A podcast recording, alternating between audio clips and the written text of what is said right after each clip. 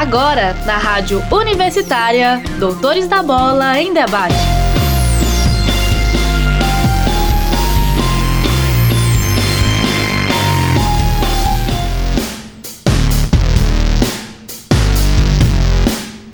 Olá, sejam bem-vindos ao programa Doutores da Bola desta sexta-feira, dia 18 de junho de 2021. No programa de hoje, você confere uma entrevista exclusiva com o famoso estagiário do 4 de julho de Piripiri, que vem chamando a atenção pelo seu trabalho nas redes sociais da equipe piauiense com um grande engajamento alcançado. Além disso, irá conferir uma reportagem especial acerca da cobertura de esportes eletrônicos no Brasil, com ênfase nas transmissões dos esportes. Você também ficará por dentro de todas as informações da Liga das Nações de Vôlei, do torneio de Roland Garros, do futebol feminino e do nosso querido Brasileirão 2021. A apresentação é de Ildeu Youssef. Vem com a gente! Giro semanal.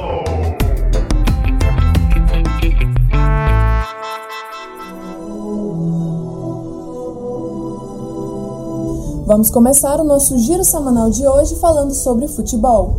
Na Série A do Campeonato Brasileiro, o Atlético Goianiense teve sua partida contra o Cuiabá adiada por conta da Copa América. O Dragão disputaria na última segunda-feira, dia 14, o jogo válido pela terceira rodada do Brasileirão, na Arena Pantanal, na capital mato-grossense. Porém, o estádio teve que ser utilizado para as disputas entre as seleções do Equador e da Colômbia pela Copa América. Sendo assim, a CBF anunciou que posteriormente agendará uma nova data para a disputa da terceira rodada entre as equipes do Centro-Oeste.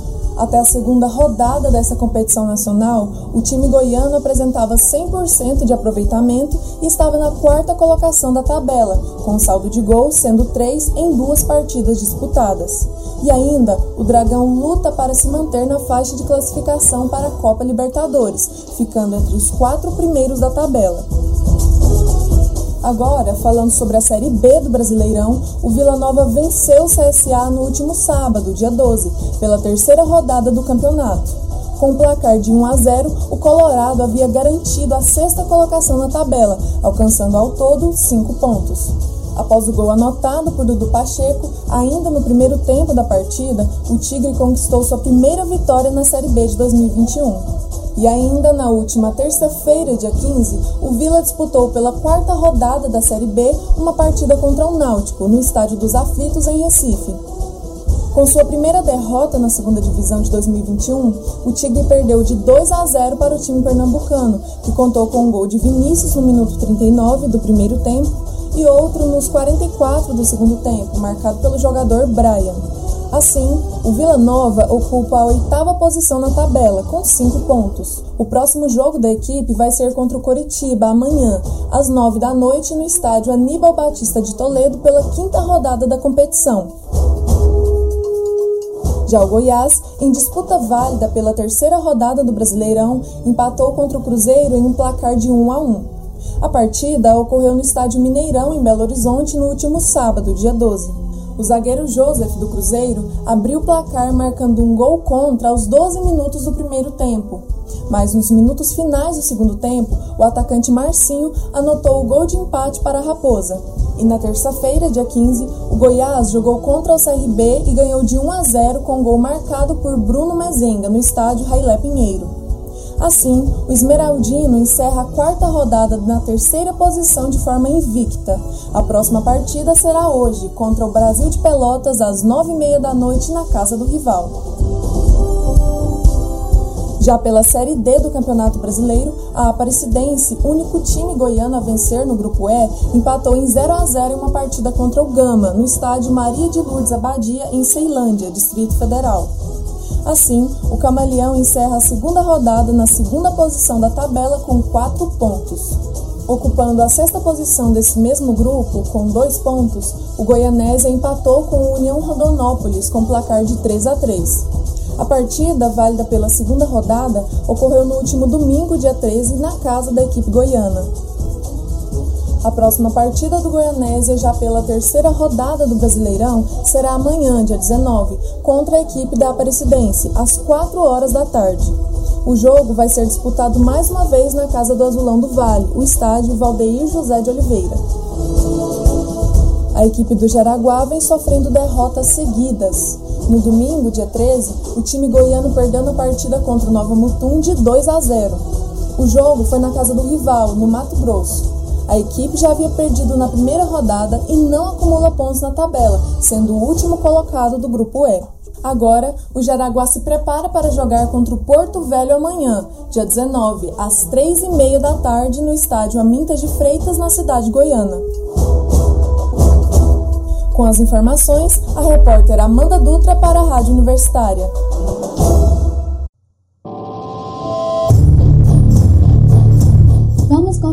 Todas as informações sobre o Brasileirão Feminino Sub-18, competição organizada pela Confederação Brasileira de Futebol, CBF, para jogadores com menos de 18 anos. A competição está com data de início marcada para o dia 6 de julho. O time do Atlético Goianiense é o único representante goiano do campeonato e tenta o primeiro troféu da disputa, que se encaminha para a terceira edição neste ano de 2021. As meninas do Internacional levantaram a taça em 2019 e em 2020 foi a vez das jogadoras do Fluminense. A competição conta com 24 times na disputa pela primeira fase do Brasileirão, sendo divididas em seis grupos com quatro equipes cada. As chaves foram fechadas através do sorteio realizado pela CBF no último dia 7 de junho. O último representante de futebol goiano no campeonato foi o Goiás na edição passada, eliminado ainda na fase de grupos. O Atlético Goianiense, o único desse ano, ficou no grupo E, tendo como adversários nesta fase Chapecoense de Santa Catarina, Ferroviária de São Paulo e Juventude do Rio Grande do Sul. O primeiro jogo para as meninas do Dragão será no dia 7 de julho, contra o Juventude às 10h30 da manhã lá no Centro de Treinamento do Sorocaba 2, em São Paulo. Com as informações, a repórter Andrea Raelen para a Rádio Universitária. E mais uma vez, as seleções masculina e feminina de vôlei nos dão motivos para comemorar. Durante a semana passada, os meninos fecharam a terceira rodada invictos, acumulando mais três vitórias, e a seleção feminina encerrou sua penúltima rodada também com três vitórias. Na quarta, dia 9, a seleção masculina, durante sua terceira fase, abriu mais uma etapa com vitória sobre a Holanda por 3 sets a 0 e parciais de 25 a 19, 25 a 22 e 27 a 25. Na quinta, dia 10, também ganhou por 3 sets a 0 e parciais de 25 a 16, 25 a 22 e 25 a 12 contra a Bulgária. Na sexta-feira, dia 11, finalizou essa fase com mais um triunfo sobre a seleção polonesa por 3 sets a 0 e parciais de 25 a 17, 28 a 26 e 25 a 19. No sábado, dia 12, o time feminino deu início à penúltima fase contra a Polônia e ganhou por 3 sets a 0 e parciais de 25 a 22, 25 a 20 e 25 a 23. No domingo, contra a Alemanha, conquistou mais um êxito por 3 sets a 1 e parciais de 22 a 25, 25 a 17, 25 a 21 e 25 a 22. E na segunda-feira, dia 14, concluiu com mais uma vitória de 3 sets a 0 e parciais de 25 a 11, 25 a 14 e 25 a 10 ao jogar contra a Tailândia. Ainda durante esta semana, a equipe masculina deu início à sua penúltima rodada na terça-feira, dia 15, ao jogar contra a Eslovênia e vencer por 3 sets a 2, com parciais de 15 a 25, 25 a 22, 19 a 25, 25 a 13 e 15 a 12. Além disso, nossa seleção ainda jogou contra o Iraque na quarta-feira e encerrou a semana em um embate contra a Austrália na quinta. A equipe feminina iniciou sua última rodada antes das prováveis semifinais nesta sexta-feira contra a seleção sul-coreana. No sábado, às duas e meia da tarde, vai jogar contra a Holanda e no domingo, às quatro da tarde, contra a Turquia. A equipe masculina ainda tem mais três compromissos antes das desejadas semifinais. No dia 21, às 11h30 da manhã, vai jogar contra a Itália. No dia 22, às 2h30 da tarde, contra a Alemanha. E no dia 23, contra a Rússia, às 4 da tarde. Até a terça-feira, dia 16, a seleção masculina encontrava-se em primeiro lugar no ranking, totalizando 26 pontos. A Polônia em segundo, França em terceiro e a Eslovênia em quarto lugar. Já a seleção feminina ocupava a segunda colocação do placar, somando 31 pontos, e os Estados Unidos estavam em primeiro com um total de 36 pontos.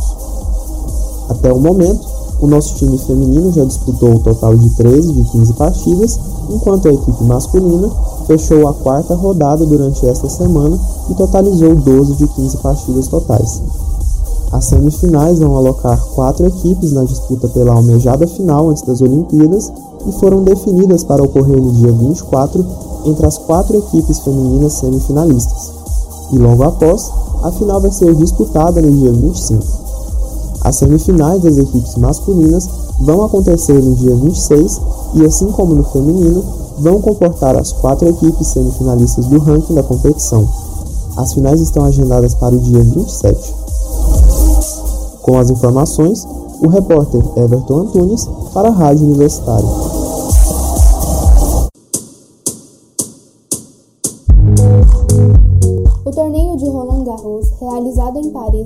França, foi disputado entre os dias 24 de maio e 13 de junho deste ano. No último final de semana, houve vitórias surpreendentes, além de superação de conquistas realizadas há muitos anos. Novak Djokovic venceu o título de simples contra Stefanos Tsitsipas e se sagrou bicampeão de Roland Garros. Sérvio Djokovic venceu de virada o grego Tsitsipas por 3 sets a 2, com parciais de 6 a 8, 2 a 6, 6 a 3, 6 a 2 e 6 a 4 em uma partida que durou mais de 4 horas. O Djokovic conquistou o 19º título Grand Slam da carreira e se aproxima dos recordistas Roger Federer e Rafael Nadal com 20 conquistas. Barbora Krejcikova conseguiu a vitória do título simples de Roland Garros após vencer Anastasia Pavlyuchenkova por 2 sets a 1, com parciais de 6 a 1, 2 a 6 e 6 a 4 em uma partida que durou quase duas horas. Com esse resultado, Krejcikova é a primeira mulher tcheca a erguer o troféu desde Hanna Mandlikova em 1981, além de ser também a primeira mulher a erguer um troféu de Grand Slam após vencer outro torneio em Estrasburgo na semana anterior, superando assim o feito ocorrido em 2012 por Victoria Azarenka e em 1983 por Chris Evert. Categoria de dupla masculina, Pierre-Hugues Herbert e Nicolas Mahut conquistaram a vitória e se tornaram a primeira dupla francesa na era aberta a ganhar Roland Garros duas vezes. A dupla derrotou os cazaquistaneses Alexander Bublik e Andrei Golubev por 2 sets a 1, com parciais de 4 a 6, 7 a 6 e 6 a 4, em uma partida que durou pouco mais que duas horas. Os franceses conquistaram o quinto título de Grand Slam como dupla.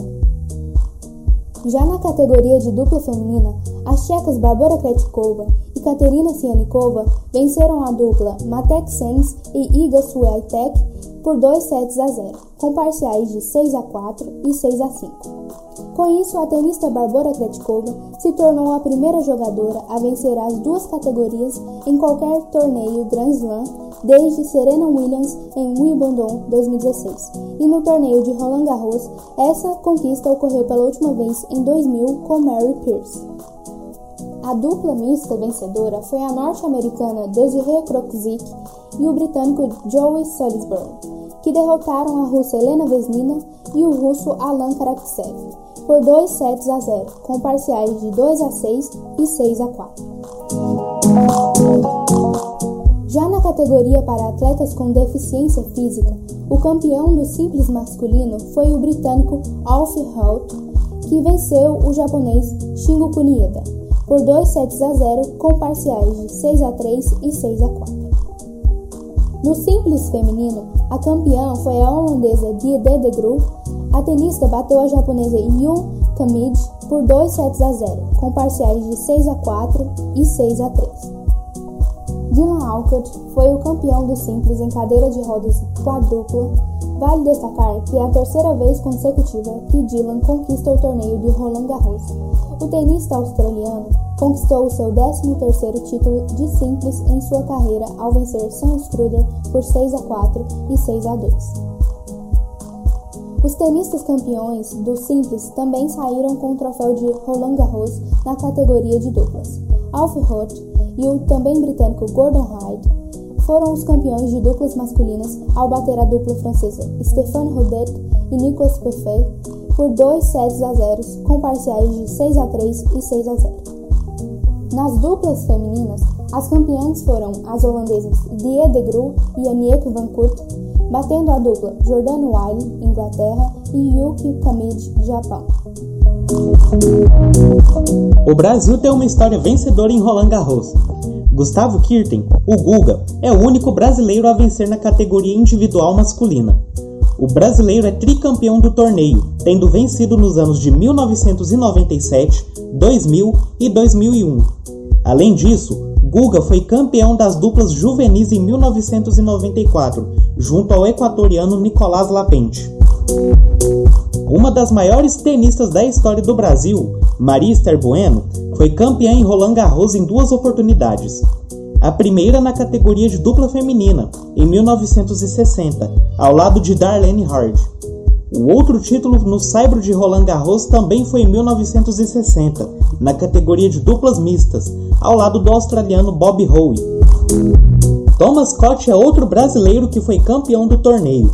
Juntamente com a uruguaia Fiorella Bonicelli, a dupla foi campeã da categoria duplas mistas em 1975. Nas duplas masculinas, Marcelo Melo foi o primeiro brasileiro campeão da categoria. Juntamente com o croata Ivan Dodig, o tenista foi campeão em 2015. Em 2019, Matheus Pucinelli, ao lado do argentino Thiago Tirante, foi campeão juvenil das duplas masculinas. Com as informações, os repórteres Isadora Otto e Vitor Santos para a Rádio Universitária. Você está ouvindo Doutores da Bola em Debate. Na Rádio Universitária, o jogo vai além dos 90 minutos.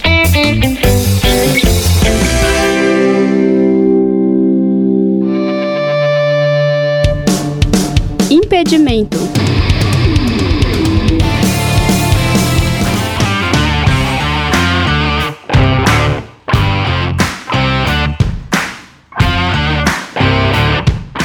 Os esportes eletrônicos têm sido pauta frequente aqui no Doutores, e isso não sem motivos, por conta de sua forte e crescente presença no mundo esportivo. Para levar os campeonatos de jogos ao público, muitos profissionais se arriscam para narrar e comentar essas competições. Para entendermos mais sobre esse assunto, vamos ouvir agora o bate-papo e esportes em pauta, uma reportagem sobre cobertura de esportes eletrônicos no Brasil Confira agora esse produto feito por Marcelo Augusto como seu trabalho de conclusão de curso.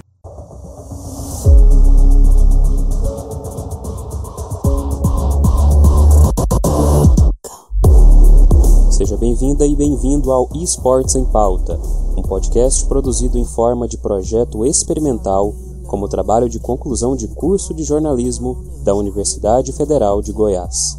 Aqui vamos adentrar no mundo das transmissões de esportes eletrônicos.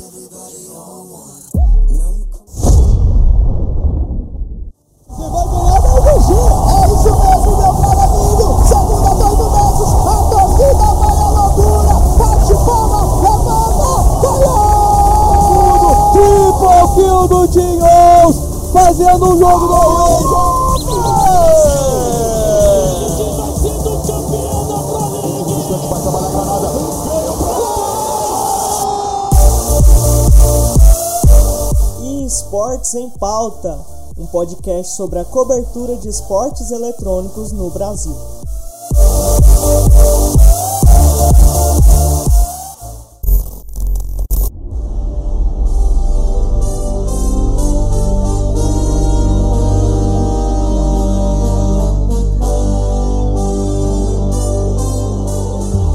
Meu nome é Marcelo Augusto e eu sou o apresentador e produtor deste podcast.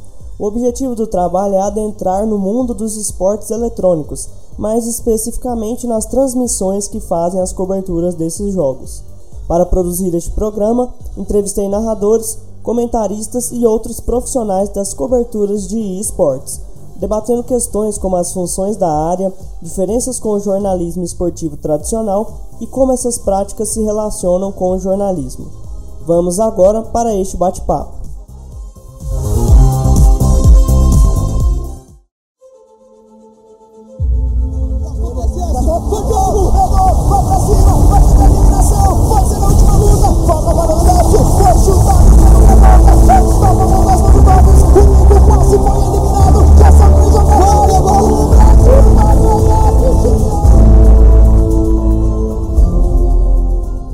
Pablo Oliveira, conhecido como XRM, sou caster de CSGO. Como é que foi a sua jornada, assim, para você chegar a virar, se tornar caster mesmo? Cara, é, eu comecei é, fazendo um canal, criando um canal no YouTube, é, que eu trazia notícias que na época, no começo de 2016, era muito difícil achar notícias em português sobre campeonatos de Counter-Strike. É, e eu comecei um canal focado nisso, né? Pensando em atender essa demanda de traduzir notícias, criar matérias né, em vídeo sobre fatos e coisas que aconteciam no, no cenário internacional, principalmente. Com o crescimento do canal, eu comecei a conhecer pessoas do meio. E uma das pessoas mais importantes que eu conheci foi o Bida, né? Que era o principal narrador na época, até hoje. Agora ele saiu do CS, né? Mas até hoje, o principal narrador do CS aí que a gente tem. É...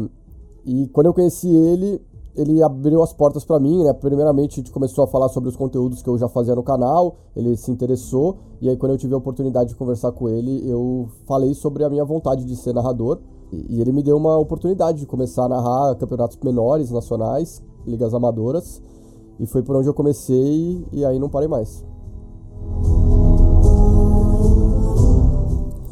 Olá, eu sou a Laís Brandão, mais conhecida como Legolas. Eu sou caster do CBLOL Academy, atuando como comentarista e analista. Minha motivação para me tornar caster surgiu desde quando eu tive as minhas duas primeiras oportunidades em campeonatos em que eu fui convidada através dos meus coletivos Sakuras Sports e Wakanda Streamers, respectivamente. E a partir disso eu recebi um feedback muito bom da comunidade sobre como eu tinha desempenhado essa, esse papel. Também me senti, me senti muito bem fazendo, né? É, acredito que é, foi algo que eu me diverti bastante fazendo, foi muito legal. E a partir dessas duas coisas, né, eu ter gostado de fazer e um feedback positivo das pessoas que estavam me assistindo, eu comecei a realmente estudar para me profissionalizar e melhorar o meu trabalho como cast, né? Começar a fazer outros campeonatos e quem sabe até mesmo começar a viver disso. Meu nome é Pablo Oliveira Franco Menin, sou natural de Santos, tenho 29 anos, formei em jornalismo e trabalho mais com caster, com esporte eletrônico tem mais ou menos uns 3 anos oficialmente e 2 anos só vivendo de esporte eletrônico como caster. Meu nick é conhecido como Caxanga. E é isso. O que você acha que é necessário é, para participar de uma equipe de cobertura dos esportes de transmissão? Eu acho que é o básico de qualquer coisa que você faça na vida, o conhecimento do que, que você vai fazer. Então, tipo, né, ah, quero ser caster, quero ser narrador, quero ser analista, quero ser comentarista e, e é isso, me dá uma chance. Não, você tem que ir atrás, você tem que estudar, você tem que conhecer do jogo, você tem que conhecer da, das coisas, você tem que saber às vezes que você está falando, por mais que a gente fale algumas besteiras uma vez ou outra, mas dá para corrigir. Mas você tem que buscar a, a sua. o que, que você quer dentro do, desse nicho, né? Tipo, você tem que estudar, você tem que ir atrás e não é algo que você vai conseguir assim do dia para noite. Ah, quero ser caster, vou virar caster hoje.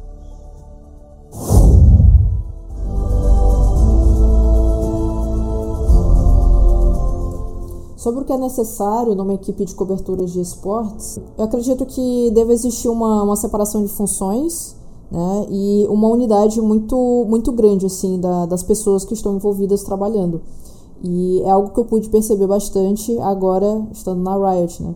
Então a gente tem as nossas funções definidas, ao mesmo tempo em que cada um acaba se, se ajudando é, em várias coisas relativas à, à transmissão, é, relativamente ao trabalho que pode ser desempenhado. Então, eu acredito que essa organização é muito interessante para que a equipe como um todo consiga fazer esse trabalho de, de uma forma com, com uma grande qualidade e que isso, é claro, seja observado pelas pessoas que estão assistindo né, durante as transmissões. Numa equipe de transmissão, hoje em dia, além de narrador, eu também coordeno as transmissões da Gamers Club, né? Então, é, eu não só narro, mas eu também acabo contratando pessoas para narrar e para outras funções que a gente precisa. Atualmente, a gente tem uma transmissão, uma equipe enxuta, mas ainda considera algumas funções, né? Então, obviamente, a gente vai ter geralmente o narrador e o comentarista, que são os casters. A gente tem é, um observer, né, que a gente chama também de spec, às vezes, que é o cara que controla as câmeras dentro do jogo e, e direciona o que tanto os narradores quanto o público vai assistir. É, a gente geralmente tem também um spec de replay e um operador de VMix de replay, que são os dois caras responsáveis por captar as cenas que o spec principal não pegou e, e trazer para o replay, né, para a gente ter outras câmeras e tal. Tem o diretor de corte, geralmente, Uh, dependendo da transmissão, vai ter um, um, operador de áudio, um operador de câmera, enfim, aí a, o céu é o limite, né? O que você acha que para participar de uma equipe de transmissão, assim, aquela que vai mais, digamos assim, na frente das câmeras, o que você acha que é necessário? Quais habilidades, assim, tem que ter? Olha, para você ser narrador, você tem que ter uma boa dicção, você tem que ter um bom português, você tem que falar bem, você tem que pensar rápido. Eu acho que voz é uma coisa que já não é tão importante como já foi antigamente, né, para você ser um narrador, um locutor, né? Hoje em dia, cara, você tem um pensamento rápido e, e pô, você tem um certo carisma, né, de certa forma, enfim. Eu acho que é muito mais uma questão de inteligência do que de voz, né, para você conseguir é, entender tudo que está acontecendo e passar isso de uma forma clara e objetiva, sem se enrolar, né, e, e passando comentários cruciais para quem está assistindo. No comentarista, cara, eu acho que o principal é você ter leitura de jogo, né? Conhecer o jogo que você está fazendo. Obviamente a gente tem, cara, comentaristas e narradores também, cada um com o seu estilo, né? Tem comentarista que se baseia muito mais na questão jornalística, né? De estudar os times, os títulos, as lines, os jogadores, as histórias. E, e, e, faz uma. Durante o jogo faz uma análise um pouco mais superficial. E tem é, comentaristas analistas que, pô, são ex-jogadores, que tem uma visão de jogo às vezes mais profunda, que conseguem trazer um um comentário analítico mais, mais profundo, mais complexo. É, e o ideal acho que é sempre você estar tá misturando um pouco dos dois.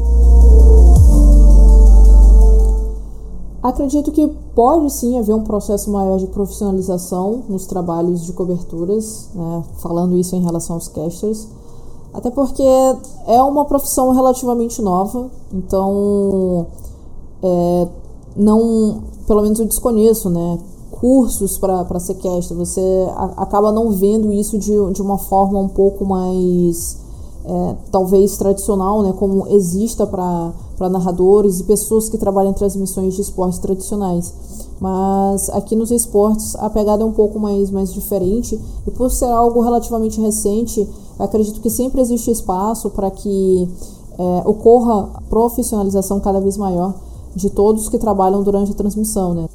A gente não tem, né, querendo ou não, um curso de caster de esporte eletrônico, por exemplo. A gente tem, tem alguns casters que já tentaram fazer, tipo, alguns workshops de fechar turma e, e ensinar algumas técnicas, algumas coisas. Já aconteceu muito isso. Mas a gente não tem um, um, um, um, estudo, pedagógico, né?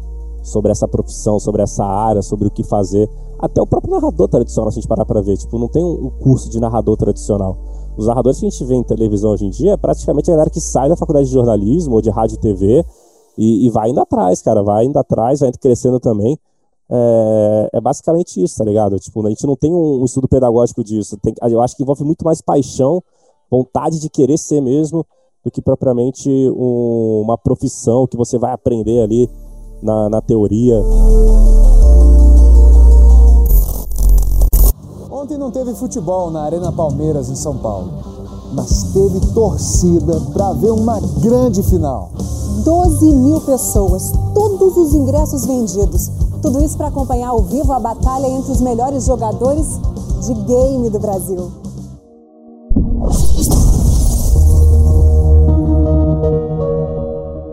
Sou o Eric, eu sou dono do Mais Esportes, que é um portal de esportes, e já venho trabalhando nisso aí há sete anos. Você acha que poderia ter uma maior profissionalização no trabalho de, de cobrir os esportes, já que muitas vezes, é, por conta do próprio jornalismo, não está preparado para o esportes? Eu vejo muito assim, o jornalista de hoje, ele, ele não sabe o que é o esportes, então acaba que outras pessoas que têm que cobrir. Você acha que podia ter uma maior profissionalização?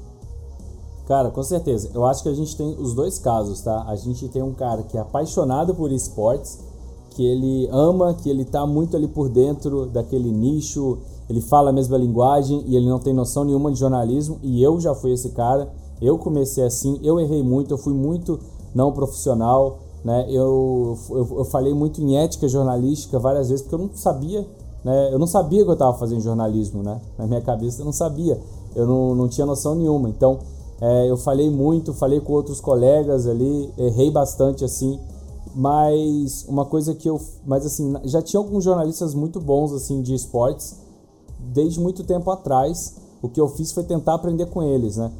Eu acho que para a gente intercalar esses dois mundos tá demorando já, mas está acontecendo, né? Que é o que você ter bons profissionais de jornalismo que são do nicho dos esportes, que entendem, que tem informação histórica, né? É um cara que realmente conhece o jogo, é apaixonado no jogo. Não adianta ter o cara que ele é um excelente jornalista e ele não entende nada do jogo, aí esse cara vai chegar lá na coletiva e vai fazer uma pergunta ruim, né? Vai fazer uma pergunta péssima porque o cara não sabe nada do jogo, né? E também não adianta o cara que entende muito do jogo, mas não tem nenhuma, nenhuma noção profissional de como é ser jornalista, porque esse cara também vai chegar na coletiva, também vai fazer uma pergunta ruim.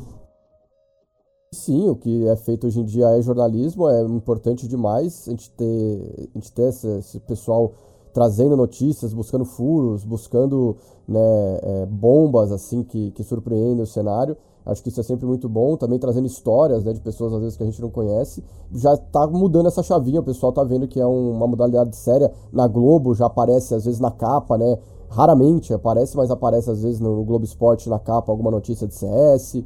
Então acho que aos poucos a, a galera vai perdendo preconceito. Obviamente ainda existe muito preconceito, mas acho que aos poucos a gente está conseguindo quebrar essa barreira e, e temos muitos bons jornalistas é, atuando no, no cenário de, de esportes. O fato de eu ser dono de um portal e etc., não importa, né? Se eu tô ali só na Twitch, se eu tô fazendo um vídeo no YouTube, se eu tô fal falando fazendo um vídeo no Instagram, nos stories, etc. Qualquer conteúdo que eu estou fazendo, desde um tweet, desde uma live, desde um stories, eu imagino que é, de certa maneira, um conteúdo, né, um conteúdo jornalístico.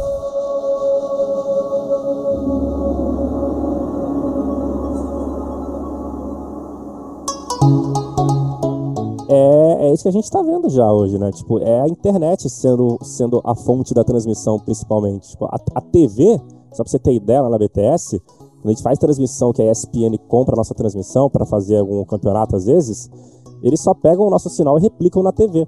Então, tipo, a gente faz todo o trabalho, a gente faz o trabalho da criação, do, do broadcast, de tudo.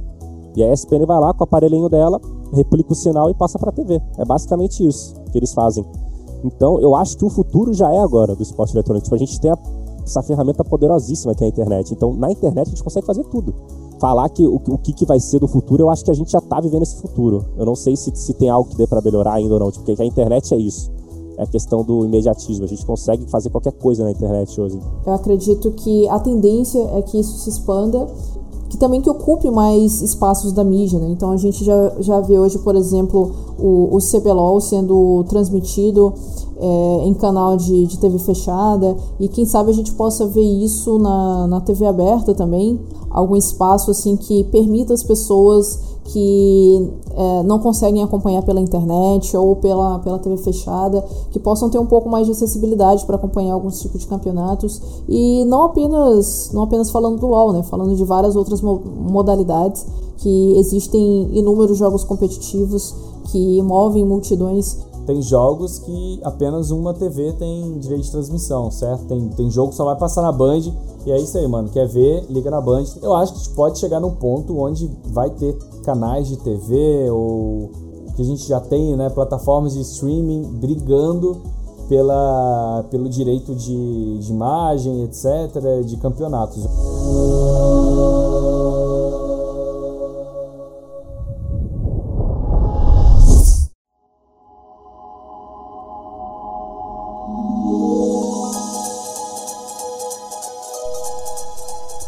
Segundo o site Sports Charts, especializado em estatísticas dos esportes eletrônicos, a final do CBLOL do último dia 18 de abril bateu os 400 mil espectadores simultâneos. O número é um recorde para o campeonato. No final do ano passado, a final do torneio mundial de League of Legends bateu 45 milhões de espectadores simultâneos, segundo a empresa dona do jogo. De acordo com a consultoria PwC, o mercado de games no Brasil deve aumentar em uma média de 5,3% ao ano até 2022. Para o mesmo ano, é esperado um faturamento de 1 bilhão e 750 milhões de dólares no total para jogos digitais no Brasil. Não é à toa que Flamengo, Cruzeiro, Corinthians e outros clubes já estão no mercado.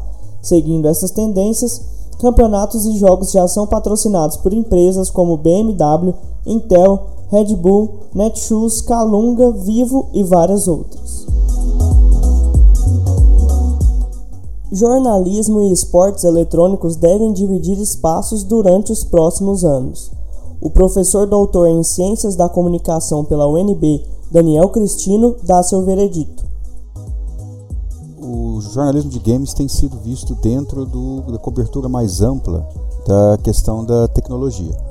Então, o que me parece necessário para o jornalista é entender que, primeiro, os games são um tipo de cobertura específico, como, por exemplo, é a crítica de cinema ou outro tipo de cobertura cultural. Segundo, que os games também são um negócio, então é preciso também, assim, do mesmo modo como o cinema, os games têm que ser vistos na sua cobertura jornalística como um negócio que é, movimenta é, dinheiro, na, recursos na, na ordem de bilhões. Né? E terceiro, isso é muito importante, eh, o jornalista de games tem que entender que já existe uma literatura de análise de games e crítica e discussão sobre a relação entre tecnologia, performance e produção cultural que ele tem que se atualizar. Então é importante que ele se atualize numa literatura específica dos games, que ele entenda que games são é, importantes. No que diz respeito especificamente a esportes, os games têm essa característica específica de ser um esporte tecnológico, assim como a Fórmula 1 é um esporte tecnológico. Então, o importante é se adaptar às transmissões e ao broadcasting de competições de games nos seus tipos variados, como é, first person shooter ou então MOBAs, que como League of Legends, que movimentam também muitas pessoas e movimentam milhões de interesses.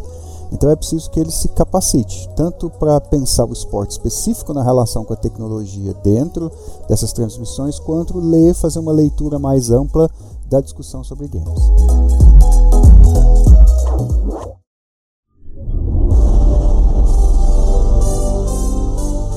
E esse foi o Esportes em Pauta, um podcast sobre a cobertura de esportes eletrônicos no Brasil. Produção e edição por Marcelo Augusto. A orientação foi do professor Ricardo Pavan, com as participações de Daniel Cristino, Eric Teixeira, Laís Brandão, Pablo Menin, Pablo Oliveira e Eduardo Borges. O eSports em Pauta foi um projeto experimental de conclusão de curso de jornalismo da Faculdade de Informação e Comunicação da Universidade Federal de Goiás.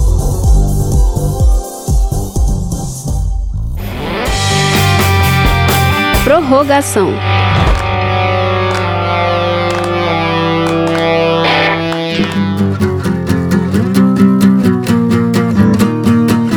O Doutores em Debate desta semana traz um bate-papo com o famoso estagiário das redes sociais do 4 de julho de Piripiri, equipe do futebol piauiense que recentemente foi eliminada pelo São Paulo na terceira fase da Copa do Brasil. Este bate-papo é sobre o trabalho feito nos últimos dias que alavancou o reconhecimento do clube, que você acompanha agora com o repórter Gabriel Lopes. Boa noite, Caio. Oh, é um prazer imenso falar com você. Obrigado aí pela atenção. É... Você tem feito sucesso aí, cara. Seus posts no Twitter, nas redes sociais do time alavancaram bastante o reconhecimento, o reconhecimento do time. E deixa eu te perguntar, você tinha alguma outra experiência envolvendo marketing comunicação ou esse trabalho feito com as redes sociais do 4 de julho está é, tá sendo sua primeira experiência? Primeiramente, boa noite pro Gabriel aí que tá me entrevistando, boa noite para todo mundo que tá escutando na rádio, tá escutando depois no Spotify, no Deezer, qualquer, qualquer plataforma de áudio por aí. E então, eu já tinha tido experiência nesse ano, esse primeiro, esse ano está sendo a minha primeira experiência com marketing de clubes, Uhum. assim. Eu tive a experiência no estadual, no campeonato estadual, no campeonato Uhum. piauiense, eu tive no Parnaíba, que é o clube da minha cidade. O Piripiri, eu não sou de Piripiri, pra você só quadrilha de Piripiri, eu não sou de Piripiri, eu sou da cidade de Parnaíba, que é um pouco mais em cima, é, no litoral, mas também é na, na parte norte do Piauí. Eu tinha trabalhado, só que eu não tinha tanta liberdade como eu tô tendo agora, então é, tá sendo uma experiência totalmente diferente do que no Parnaíba. No Parnaíba, é, eu era o cara só do Instagram, só do Instagram e do Facebook. É, agora que eu tô sendo, assessoria, tô fazendo tudo, entendeu? Tá sendo faz tudo do time. É. É, essa questão sobre a liberdade, é, porque os posts do Twitter eles vira- viralizaram pelo fato de ser, ter um clima descontraído, a zoeira, a provocação. É sobre a sua liberdade. Você nem sempre você teve essa liberdade que você tem hoje, certo? Cara, eu cheguei com uma liberdade bem alta, mas eu te falar, eu já tive bem mais do que eu tenho agora, pô. Agora, porque, antes- porque chegou, a ter, chegou a ter problema por causa disso aí. Teve uma, do dia que o São Paulo ganhou do. São Paulo perdeu pro Atlético Goianiense, tu lembra, né? Eu, dei, Aham. eu zoei o, o São Paulo e não tinha, tinha. Foi depois do jogo de ida da Copa do Brasil. Aí eu zoei o São Paulo e tomei uma chamada, pô. Tomou a chamada do chefe. Tomei, tomei, até doido. Porque podia motivar os caras e acabou. Motivou um pouco. Mas é, essa tomada de bronca foi depois do jogo, depois do 3 a 2 Foi, foi, É. depois que foi, foi entre o 3x2 e o 9x1. entre o 3 a 2 e o 9 a 1 Nesse período de tempo, é, teve um jogo do São Paulo contra o Atlético Goianiense é, e você aproveitou ali para tirar uma. para fazer uma zoeirinha ali com o São Paulo. é, você tomou outra bronca por causa disso ou ali já viram que Então, não? foi exatamente, foi exatamente nessa, foi nessa aí que eu tô falando, entendeu? Porque eu, dei um, eu botei um kkkkkkk, aí eu apaguei e tive que me retratar, porque saiu matéria no GE e os caras. Pô, eu- quando eu tomei um susto, pô, saiu no, saiu no GE, no, no, no Twitter do GE Nacional, pô. Aí fala, é, título, a manchete era assim, provocou, 4 de julho publica risadas após nova derrota do São Paulo. É, você esperava essa, essa, essa dimensão toda? É, quando você começou a trabalhar nas redes sociais do time, sai, tem um dia uma, um tweet seu, uma matéria falando sobre algum post seu no GE, que é uma plataforma, é uma. Como é que eu vou dizer? É uma rede imensa de comunicação? Cara, é, nessa dimensão que tá agora, com 40, Uhum. quase, quase 43 mil seguidores, eu não imaginava nem de perto isso. Nem de perto. Porque, cara, te falar, querendo ou não, a gente ia jogar contra uma das, uma das maiores torcidas do país. Então, ia ter uma. uma é, como eu posso falar? Uma repercussão grande. Nem teve, nem teve outros perfis, já teve um monte de perfil aí que chegou e sumiu, pô. Teve o perfil do Afogados, que de vez em quando aparece zoando Atlético Mineiro. Tem, tem o, o perfil da Juazeirense Fake. Pô, muito bom o perfil fake da Juazeirense, uma pena que é fake. Uma pena que é fake, né? Uma pena que é fake. Pô, eu caí, eu, o pessoal da Copa do Nordeste, tudo caindo, achando que era real. É, então, é, mas a gente soube trabalhar muito bem para que o público ficasse, entendeu? Tanto que a Uhum. gente tá com 40 seguidores, isso é, isso é um absurdo, cara. Eu não É realmente absurdo. esperava.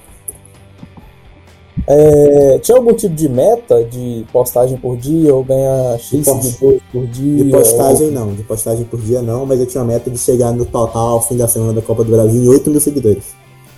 A gente chegou em 35. Passou, né? Passou um Passou. pouco, passou um pouco. Passou da média, emprego tá garantido.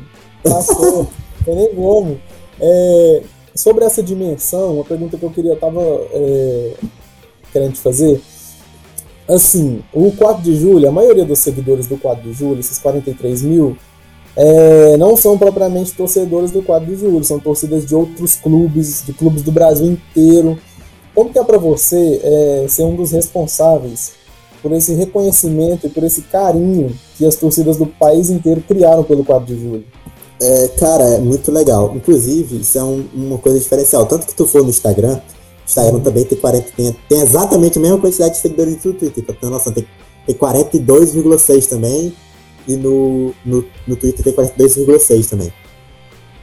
No Instagram é bem mais contido, sabe? Porque, uhum. querendo ou não, antes de, quando eu cheguei lá já tinha 15 mil seguidores. Esses 15 mil seguidores, a grande imensa maioria era torcedor do 4 de julho. Então não sei se seria muito legal a gente trazer a, aquele perfil que tem no do jeito, estilo do Twitter pra, pra lá. Entendeu? Uhum. Tanto que. Só que agora é muito absurdo que, que, que a gente todo, tipo, o Brasil todo que acompanha futebol tem Twitter conhece o 4 de julho, pô. Conhece o 4 de julho. Todas as torcidas conhecem o 4 de julho. E tipo, foi meio com um casamento, né? Porque a vitória do 4 de julho sobre o São Paulo foi espetacular. Aquilo foi demais, pô. É, eu fiquei maluco aquele dia, aquele dia eu fiquei maluco. Você esperava esse resultado? Você tinha alguma esperança ou você nada? Zero? Falar, esperava, esperava na volta, esperava derrota. Não. Na ida eu esperava derrota, na volta eu tava confiante. Na volta tava ainda mais quando fez 1x0 no começo do jogo. Pô, aquele gol foi o gol que eu mais comemorei na minha vida. Tá maluco. Gol do Beberibe? Foi, foi. Inclusive do, do Beberibe despediu do clube hoje. Despediu do clube, né? É, o, o Caio, é, algum momento nessa trajetória sua comandando as redes sociais do 4 de julho, você achou é, ter passado dos limites na zoeira? Essa é do São Paulo. Essa com São Paulo eu errei. Pô, mas teve outro. Uma, foi ontem, pô. Ontem? Nem fui eu que publiquei. Foi o advogado do clube. O primeiro post dele passou de 12 mil likes. Ele nem sabe usar Twitter, ele postou lá. Como foi que ele postou? É. Alguma coisa, porque o São Paulo não fez gol ontem contra o Atlético Mineiro. Né? Mineiro aí, a gente, aí a gente postou lá. É, fez tanto gol na gente e não sobrou pra hoje. e faltou ontem. Uhum. Aquela, é, aquela, entrevista que o Pablo deu é, no final do jogo. contra no jogo de volta. Para quem não sabe, o Pablo disse que assim, é, ele tinha, ele, ah, eu vi é, alguns posts provocativos, mas tem que respeitar muito essa camisa. Qual foi sua reação quando você estava, não sei se você estava assistindo a entrevista, já tinha ah, desligado o televisão de raiva. Qual foi sua reação quando ele disse essas palavras? Porque provavelmente essas provocações isso, isso, no início eu comecei a rir, mas depois bateu a preocupação, achando que eu ia ser demitido. Pronto, acabou pra mim. Depois dessa entrevista, acabou. Você que ele só conseguiu levar na brincadeira também. É... E, pô, o cara sentiu demais. Falar. Em nenhum momento eu quis respeitar a camisa de São Paulo, porque Não. a gente sabe que o São Paulo é muito, muito maior que o 4 de julho, pô. Acho que seria até loucura da minha parte achar diferente, achar isso diferente. Cara, mas assim, no futebol falta isso, pô. É é, as coisas são muito robotizadas, muito robóticas. Hoje em dia todo mundo leva para outro lado. Então, cara, o trabalho que você está fazendo com o perfil do 4 de julho é, é muito bom, cara. E continue. É muito bom. É muito bom. Cara, espero que a gente consiga, que eu consiga, consiga continuar engajando. Até agora que já passou um pouco do hype, né, da, da, uhum. da Copa do Brasil, estão pegando números bem bons, bem bons. Uhum. E espero que continue assim, só crescendo, sabe? Sim é, essas interações, é, como é, qual que é a sua perspectiva para daqui para frente? Porque o 4 de julho não foi o primeiro feito do 4 de julho, aquela vitória pelo São, contra o São Paulo. 4 de julho, para quem não sabe, eliminou o Cuiabá é, na Copa do Brasil. Eliminou, e é com confiança também, confiança na Série P. Um patamar muito acima do nosso atual. Sim. É, qual que é a sua perspectiva para daqui para frente? O clube, o clube agora tem a Série D para disputar é, continuar fazendo o mesmo trabalho de marketing, comunicação? Qual que são as suas perspectivas para daqui para frente? Do marketing, eu prevejo alguns os projetos agora para frente, né? Já uhum. que, querendo ou não, o clube vai perder, não vai ter 10% da exposição que teve antes, então eu quero projetos com algum, algum influenciador, alguma coisa assim nesse estilo. É, inclusive, lancei a campanha na, na live com com o Bruno Formiga, lancei a campanha Casé de 4. Casé de 4. Exatamente, para ele treinar o nosso clube no FIFA. Espero que ele aceite. Coloca, meter lá o cartão louco de centroavante. No lugar do Beberibe. É, é tocou, to, tocou, filho, acabou. Já era, é gol.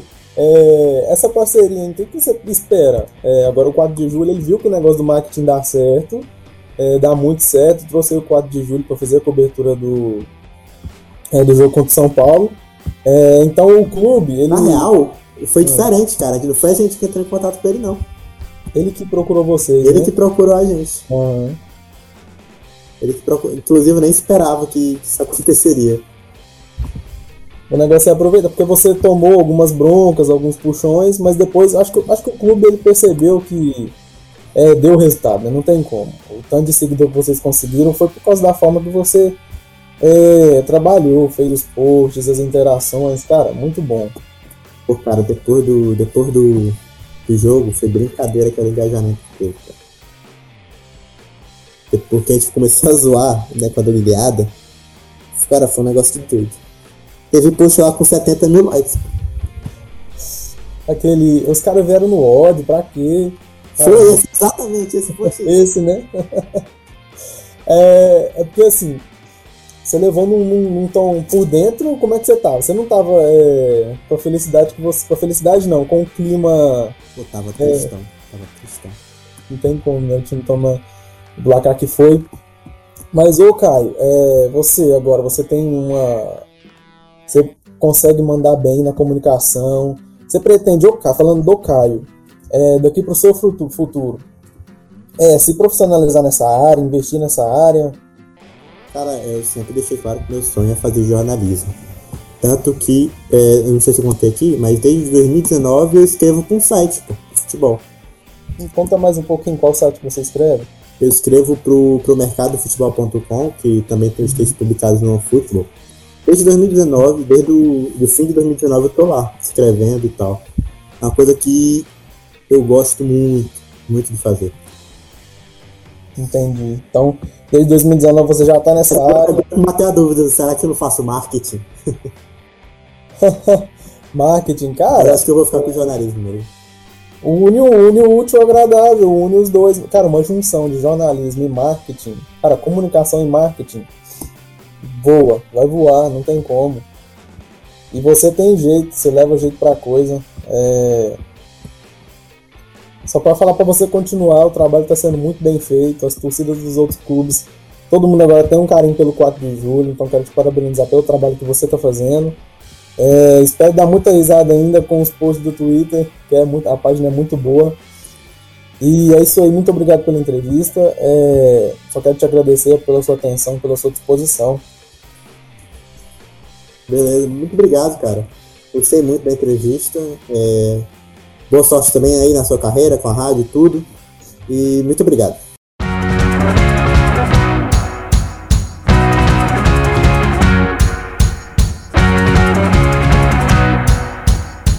E vai ficando por aqui o Doutores da Bola desta sexta-feira, dia 18 de junho de 2021. A apresentação foi de Ildeu Yusuf, com produções e reportagens de Amanda Dutra, Everton Antunes, Gabriel Alves, Isadora Otto, Marcelo Augusto, Vitor Santos e Iandra Raelen. Os trabalhos técnicos foram de Maurício César, orientação do professor Ricardo Pavão e monitoria de Ildeu Youssef. Siga a gente no Instagram, arroba Doutores da Bola e no Twitter, arroba Doutores da Bola, underline. Acesse o site radio.ufg.br e fique muito bem informado. Você pode conferir o programa de hoje e os anteriores no Spotify e na Deezer. Basta procurar por Rádio Universitária UFG. Até a próxima!